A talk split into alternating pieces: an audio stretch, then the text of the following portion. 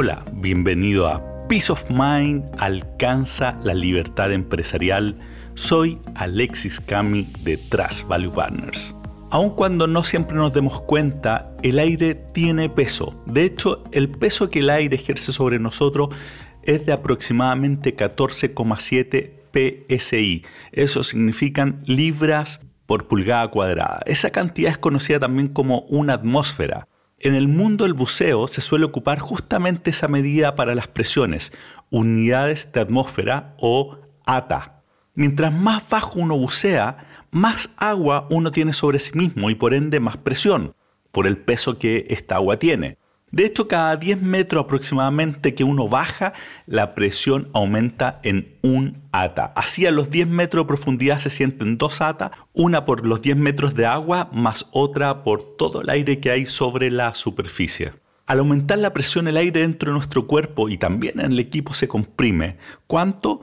Es fácil saberlo, es simplemente 1 partido por el número de ata, es decir, a 10 metros con 2 ata, el volumen de aire baja a la mitad.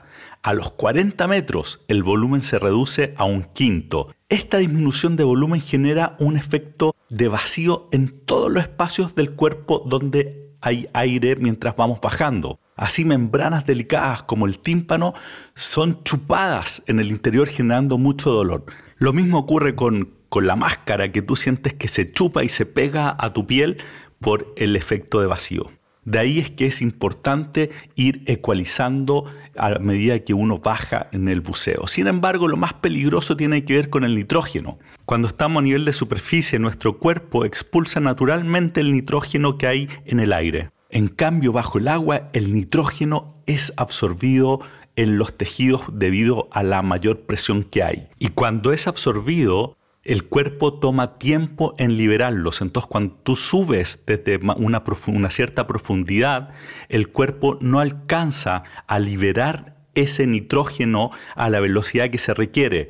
¿Y qué es lo que ocurre? Se libera al torrente sanguíneo donde se generan burbujas que bloquean vasos sanguíneos provocando tremendos problemas que van desde derrames, parálisis o directamente la muerte. Por eso cuando alguien sube desde profundidades, lo que tiene que hacer es subir lentamente, incluso hacer paradas en determinadas profundidades, cosa que esas burbujas se disuelvan.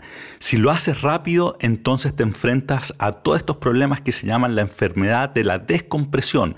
¿Y qué es lo que hay que hacer si a alguien le pasa esto? Llevarlo rápidamente a estas cámaras hiperbáricas donde se aumenta la presión sobre la persona simulando la profundidad a la cual estaba y van bajando esta presión de a poco, cosa que se vaya disolviendo el nitrógeno.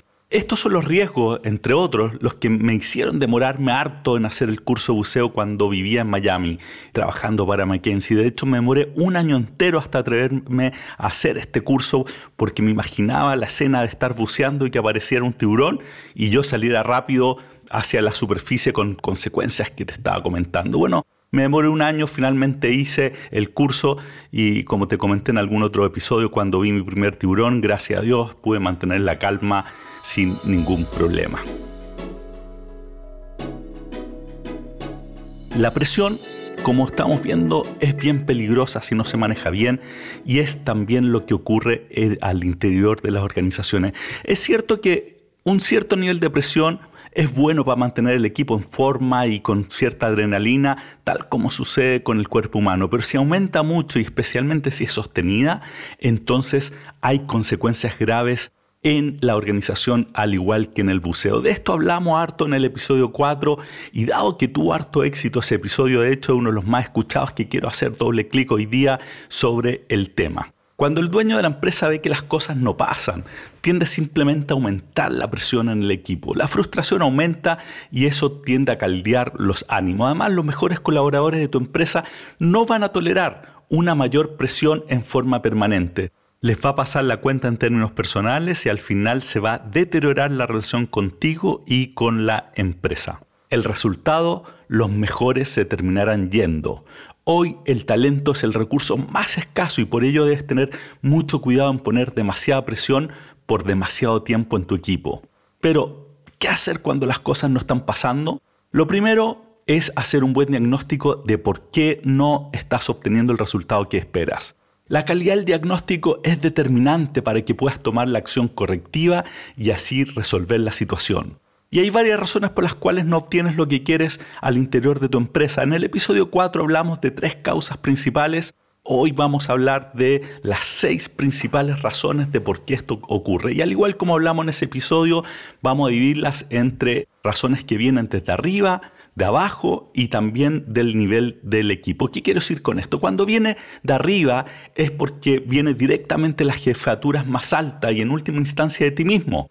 Esto ocurre, por ejemplo, cuando no está claro el norte hacia dónde está yendo la empresa y tampoco están claras las prioridades de la empresa o estas prioridades están pero van cambiando permanentemente de un momento a otro.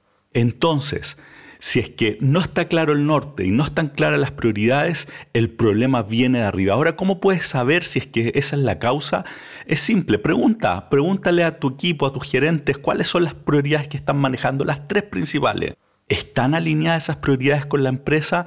Calzan con las tuyas? Si la respuesta es no, entonces el problema viene, o al menos una parte viene de ti directamente y tienes que corregirlo a través de explicitar el norte, como hablamos en el episodio 31, y también de ir chequeando que las prioridades de cada uno estén alineadas con lo que tú estás buscando para la empresa. Cuando viene de abajo, contrario a lo que estamos conversando, es cuando simplemente tu equipo no tiene los recursos suficientes para hacer lo que tú esperas. Puede ser recursos humanos, de capital o tecnológico. Este es el caso, por ejemplo, cuando tú tienes a jefes o gerentes o gente en general de alto valor hora haciendo cosas en forma manual cuando podría ser todo puesto en un buen CRM o un buen ERP. Si no estás ocupando bien las herramientas informáticas, entonces el problema viene de abajo. Lo mismo ocurre es que los gerentes no tienen abajo suficiente gente operativa que los libere de las cosas más simples de hacer. Esa es una pésima, pésima inversión porque estás haciendo cosas de muy bajo costo hora ocupando gente de alto costo por hora. Ahora, cuando viene del nivel del equipo, te voy a mencionar cuatro razones principales. La primera es falta de actitud. Este es el caso cuando tu equipo simplemente no está dando el 100% de lo que puede dar. Esto puede ser consciente o inconscientemente y puede ser por varias razones. Desde que ya no están motivados con la empresa, pueden estar teniendo problemas personales o simplemente puede ser de que la persona sienta de que en realidad está dando mucho más de lo que está recibiendo de la empresa o de ti mismo. Puede ser de que sienta algún tipo de resentimiento porque no se le ha aumentado el sueldo o porque tenía alguna expectativa de alguna promesa que supuestamente o él o ella considera que se hizo y que no se ha cumplido. Bueno, este es un punto importante porque lo que tiene que hacer tu equipo es estar 100% comprometido contigo, con las empresas, para sacar adelante el trabajo y entender en primera instancia el por qué están desmotivados es algo muy importante y cuando tú lo veas tienes que sentarte y tener una muy buena conversación para entender qué es lo que está pasando. Y si esta conversación la tienes una o máximo dos veces y las cosas no cambian, entonces es momento de empezar a conversar si es que es mejor que esta persona dé un paso a un costado de la empresa. No puedes tener gente en tu organización que no esté dando el 100% porque además eso es algo contagioso. Así que ojo con ese punto. Una segunda razón, y esta la conversamos también en el episodio 4, tiene que ver con falta de competencias para lo que tú necesitas que haga la persona. Y la pregunta acá, ¿tu equipo tiene las competencias que requiere el negocio en, en el momento en que estás viviendo? Quizás sí las tuvo por un buen tiempo, pero hoy con la nueva realidad que enfrentas quizás le está quedando grande el cargo. Esto es como un que ocurra cuando el empresario avanza de estado empresarial. Cuando la empresa era pequeña, tu gerente, a veces familiar cercano, quienes ascendiste, era suficiente, pero ahora cuando ya quieres liberarte de la empresa, necesitas que las competencias sean más sofisticadas de modo que vayan tomando roles y pedazos de, de los ámbitos que tú estás a cargo. Entonces puede ser que tus gerentes estén haciendo agua, como decimos acá en Chile, por el mayor estándar que está experimentando la empresa, o quizás simplemente el negocio cambió. Esto le sucede a muchas empresas que viven proceso de transformación digital, el cambio que demanda esa transformación las personas, los procesos y la manera de entender el negocio deja fuera del camino a quienes no pueden o no quieren cambiar. Otros damnificados con estas transformaciones de modelo de negocio o incluso de la estrategia son los líderes. En ocasiones, para un escenario más exigente, las habilidades de liderazgo de antaño ya no son suficientes. Entonces, ¿qué hacer en esta situación? Lo primero es determinar si las competencias que falta son entrenables, si las puedes desarrollar.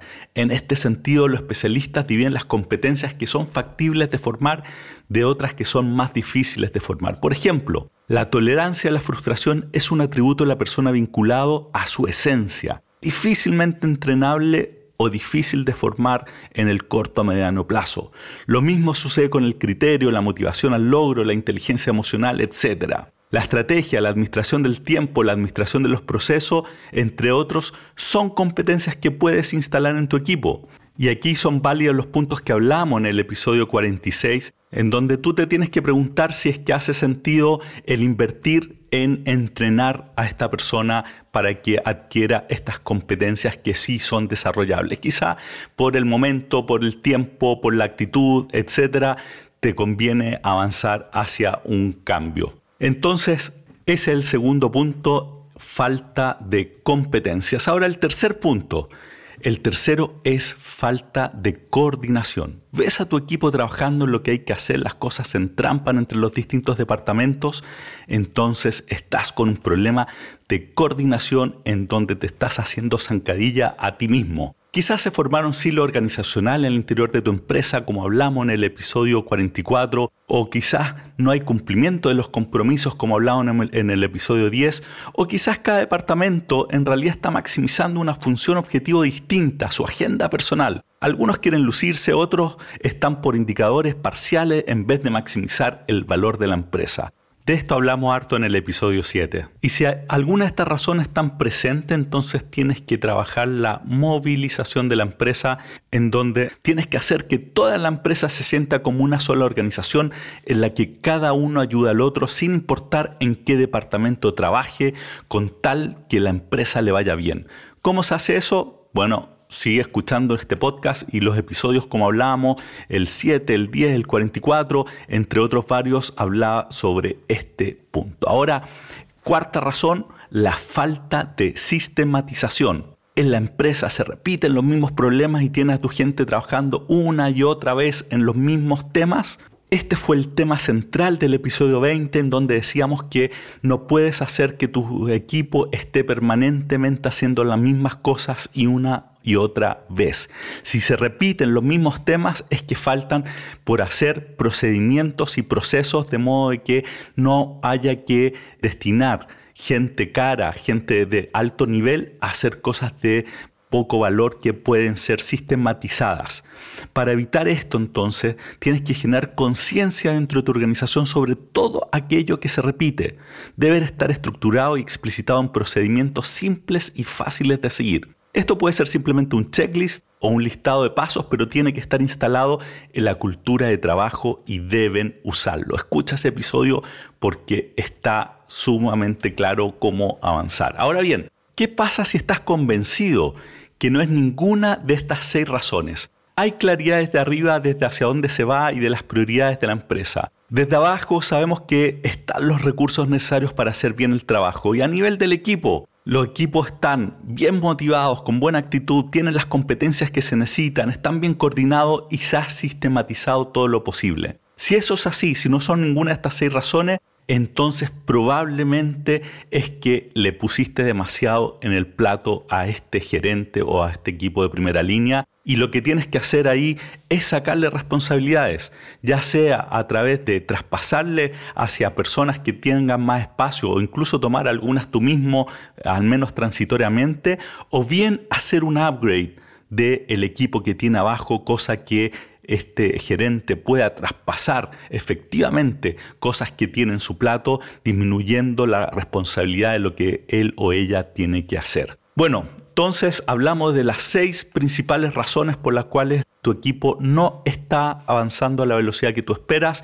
Hablamos desde arriba, una falta de claridad del norte y de las prioridades. Desde abajo tiene que ver con no tener los recursos, ya sea tecnológico o humano, suficientes. Y a nivel del equipo hablamos de cuatro principales que son la actitud, segundo, las competencias, tercero, la coordinación y cuarto, la falta de sistematización. Entonces, ¿cuál es el punto acá? Es que la presión mata. Ya sea porque asustaste al ver un tiburón y subiste demasiado rápido a la superficie, o porque tu equipo no logra resistirla y pierdes competitividad en el mercado. Por ello, no debes permitir que sea demasiada y sobre todo muy sostenida en el tiempo. Si la presión existe, normalmente viene por alguna de las razones que te acabo de comentar. Enfócate en descubrir cuál de ellas es la principal en tu equipo y resuélvela. La descomprensión que esto generará será una gran ayuda a tu negocio y en último término a ti y tu peace of mind. Así que con eso terminamos el episodio de hoy. Como siempre, escríbeme a alexis.cami.com o métete en nuestra página web www.trasvp.com si tienes cualquier comentario o pregunta. Y por favor, reenvía este episodio a quien creas tú que le puede servir y siempre nos vas a ayudar mucho si pones ahí cinco estrellas en el review porque nos va a motivar a seguir haciendo más episodios. Gracias y hasta la próxima. Bye.